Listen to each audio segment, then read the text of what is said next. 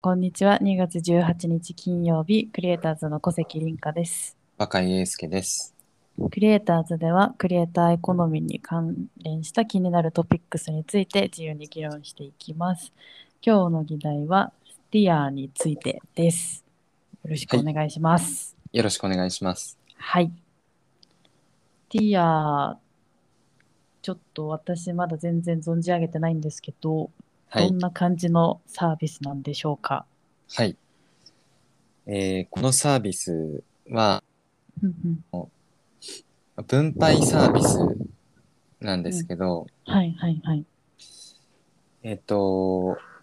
まあ、YouTuber 向け、日本で例えると YouTuber 向けのサービスで、うんうんでうん課題感としては、あの、複数人でその YouTube をマネジメントしてるときに、うんうんうんお金の分配が難しいよねと。はいはいはいはい。なので、そのお金の分配をやってくれるサービスっていう感じです。うんうんうん。なるほどなるほど。いや、でも何がすごいのって思うと思うんですけど、はい。はい。あの、想像してみると、てか、まずあの、クリエイターって、今あの、二つの、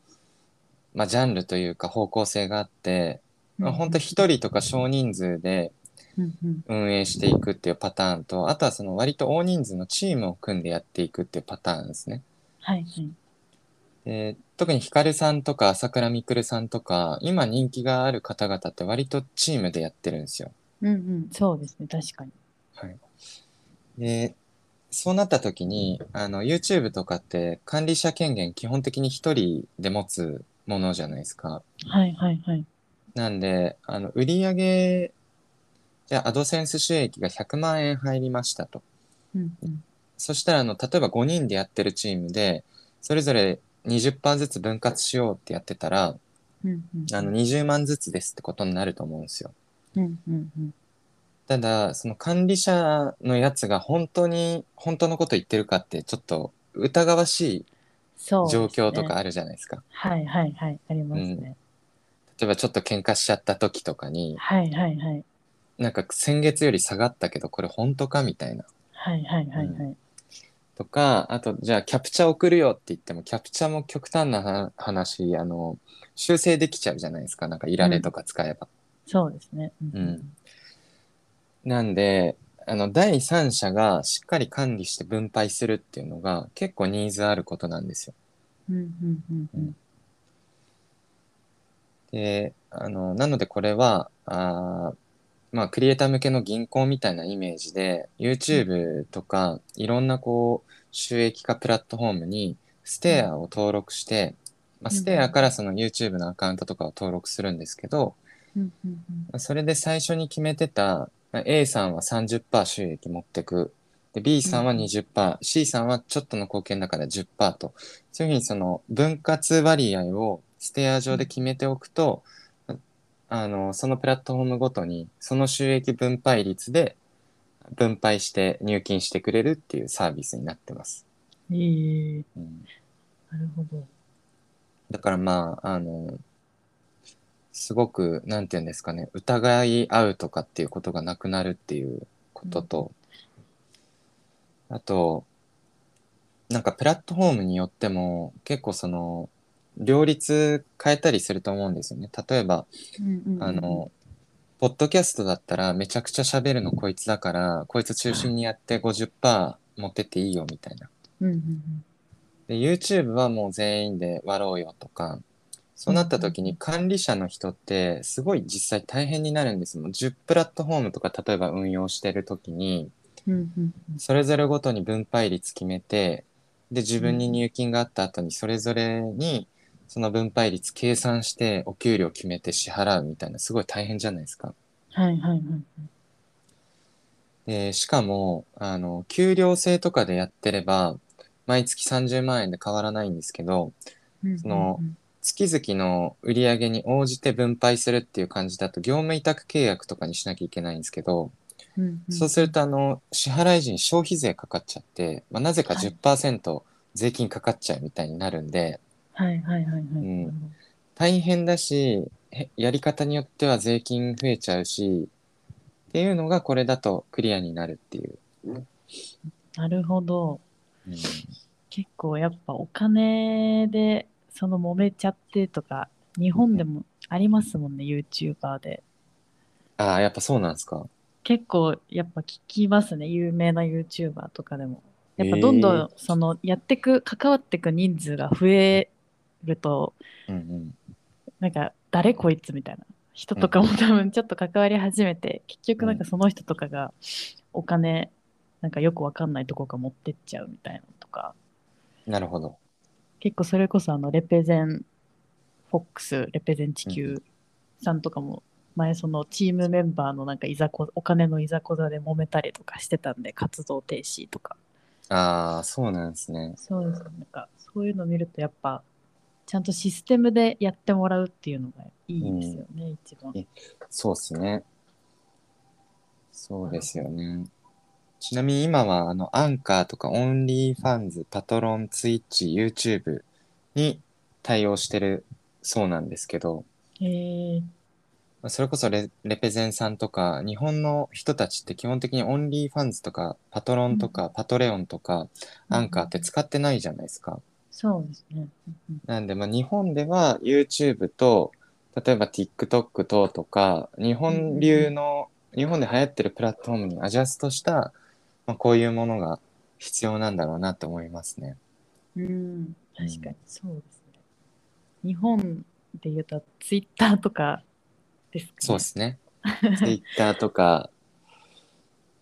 そうですね。あとなんだろう、17ライブとかポコチャとか、まああー複数人でやってるケースないのかでも。どうなんですかでも、あの、配信のその裏うんでちょっといろいろいじってる人とか、うんあんまいないか。ああ、確かに、そそのマネージャー、マネージャーとクリエイターっていうケースもあるんで、そういう意味だとポコチャとかも。もありえますね。そうですね、確かに結構。うん、あなるほど。結構いろんなのに使えそうですね。全プラットフォームで。いやそうなんですよね。うんでこれうんそのスティアとしてはサービスとしてはすごい、まあ、面白いなって思っててっていうのもうんあのこのスティアは納税関連書類を自動作成してくれるんですよ例えば確定申告とか、はいはいはいはい。まあ、日本に例えるとですねうんうんなんでそのまあクリエイター活動とか個人の活動で必ず必要になるのはお金じゃないですか。うん、そうですね。そのうんお金の流れをすべてこのプラットフォームで把握できると、うんうん、その確定申告代行みたいなサービスも追加でできるし、はいはいはい。かつその、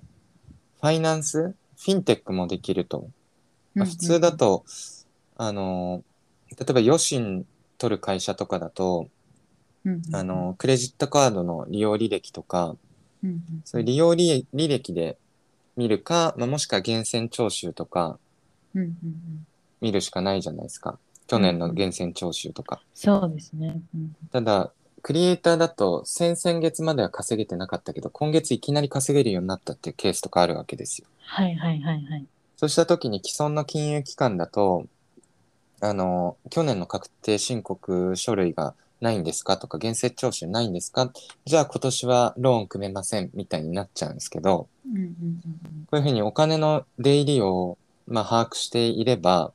うんうんうんうん確かに先月の売り上げ1億円あったから大丈夫だろうとか、うんうんうんうん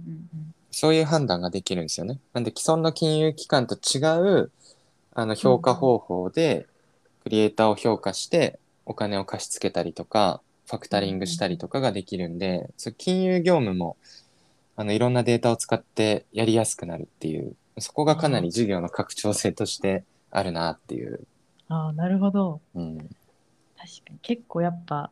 収益不安定だからこそそういうのありますもんね。ひ引っ越しとかに関してもそうなんですよ。そういうのあったりするの。えー、それめっちゃいいですね。確かいいですよね。だから例えば極端な話売上まだ1円もないに。うんうんうん。まあ、少年がいたとするじゃないですか。うんうん。でも何かの表紙に48にめちゃくちゃその仲良くなってうんうんうん48の一員になりましたと。うんうんうんで、あの、売り上げの15%もらえることになったんですって言っても、まあ、普通に誰もなんか、え、で、いくら稼げんのみたいな感じだと思うんですよ。うんうんうんで実際じゃあ収入が増えたら、なんか、ね、あいろんなこうローンの話とかしましょうってなると思うんですけど、うんうんうんステアに15%設定してもらいましたみたいな、うんうんそういう設定証明があればお金借りれたりとかするようになる。かもしれないっていう。はいはいはいえうーんいいですね。クリエイターからしたらめちゃめちゃありがたいサービスですね、これ、本当に。ありがたいと思うんですよね。で今は多分チャンネルごとの設定になってるんですよ。YouTube のこのチャンネルは、はいはいはいはい。えっと参加者 A さん B さん C さんで30%ごごとみたいな。うんうんうんうんその、でそれをあの投稿ごとにできるように多分なってくんじゃないかなと思っててうんうんうんそうするとあの5人のグループとかでもうんうんうんこの企画この1週間の企画はこの3人で無人島に行ったからこの3人で分配しようとかうんうんうんうんもしくはこのスティアを使うクリエイターがいっぱい増えればうんうんあのこのチャンネルはヒカルさんとコラボしたからヒカルさんチームとあの分配しようとかうんうん結構そのち投稿ごとに分配率とか決められるとかなりあの活動がフレキシブルになるんですよね。うんうんうんうんうん、で逆に例えば今だと3人組で33パーずつ割ろうねっていう時にうん例えばインフルエンザになっちゃってコロナにかかっちゃって2週間活動しなかった人が1人いた時にうんうんあの残りの2人はえ実際今月半分ぐらいは俺ら2人でやってたから正直その収益分配は33%ごとじゃなくて 40%40%20% で割割りたいなみたいなうん思うはずなんですよ。。はいはいはいはい。うん、ただそれがなんか毎回こういうスティアみたいな仕組みがなければ毎回議論しなきゃいけないわけじゃないですか。そう今ですね週確か小に関さん全然やってなくないみたいな。はいはいはい。じゃなくてううんん、例えばスティアだったら投稿ごとにあの喋ってる時間の長さとかわかんないですけど、マニュアルで設定したパーセンテージで分配されるから結果的に1ヶ月終わってみたら A さんが50%全体でももらってて B さんが20%でとかっていうことになるんで、まあ、割と揉めることも減りますしうん逆にそのさっき言った通りコラボとかうんうんうん他のクリエイターとの仕事もそれによってやりやすくなるっていうのが確かに、そうですねそれめっちゃいいですね投稿ごととか受けられたらそうなんですよ。やっぱ動画によって違いますもんね稼働する人とうか、ん。編集もそうですしそうですね。で、なんかコラボがすごいイノベーション起きるなと思ってて、はいはいはい今だったら、例えばじゃあすごいヒカキンさんのこと好きだから、ヒカキンさんんと、あのーコラボしようって、めちゃくちゃフォロワー数が少ない人が思っても、うんうんうんあの、絶対相手にされないじゃないですか。はいはないんはでいヒカキンさんがコラボするのって、はじめ社長とかヒカヒカルとか、同じようなパワーの人なんですけど、うんうんうんうんじゃあもう、えー、若パパチャンネルにヒカキンさん出てくださいみたいな、あ僕のチャンネルに出てくださいみたいに言って、でスティア上の設定でも99%ヒカキンさんに入る設定をすれば、うんうんうんまあ、ある種、ウィンウィンかもしれないんですよね。今だと今だと、あの、両方のチャンネルに両方の人が出て、で、その分両方ののチャンネル増えるから、あの、それれぞれ得だよねって発想なんですけど、はいはいはいはいうん、パワーバランスが合ってることが前提になるんで、そうですよね、うんうんうんまあ、合ってなければスティア上で100%ヒカキンさんにするんでお願いしますみたいな。はいはいはい、はいああなるほど、うんそうなんですよ。そういう使い方もできるんですね。そうです、そうです。確かにそうですよね。やっぱコラボも結構そのコラボしたいけどなんかまだ私の方が全然フォロワーとか登録者少ないから声かけられないみたいな声とかも聞くんでそうっすよね。そうですねなのでそういう風になったら向こうも納得してくれてみたいな感じで、うん。より幅が広がりますね。ひご広がりますよね。はあ、なるほど。面白いですね。面白い です。しかも今11人しから50人ぐらいしか従業員いなくて、アメリカだけでの対応なんで、はいはいはうい。ん、アメリカの銀行だけに対応してるんで、うん日本ではまだまだチャンスがあ ります。 あちょっと作りたいですね、こういう仕組お願いします、小関みさん。作。ってください。 ちょっとめちゃめちゃ時間かかっちゃいそうです けど。大丈夫です。なるほど。でも本当事務所がいらなくなりますよね。本当に。そうですね。なんかもうここまで全部システム化されちゃうとうん。いらないですね。事務まあ所。マネージャーとクリエイターが、うんこの前、紹介したかな、ジェリースマックと、このステア。ィアー使ってれば、うんうんうん。全く揉めずに、シームレスに分配されるっていう、そうですね。うんなんかね楽だし。本当にマネージャーっていうかもう一緒にやる人みたいな作業する人うんみ。たいな感じで事務所はなっていきそうですねマネージャーっていうかそうなんですよ。なるほどはい。いステろんィアなものが出てきますね今後もちょっと出てきますね。また何か最新の情報があればはい。はいちょっと共有していきたいと思いますはい。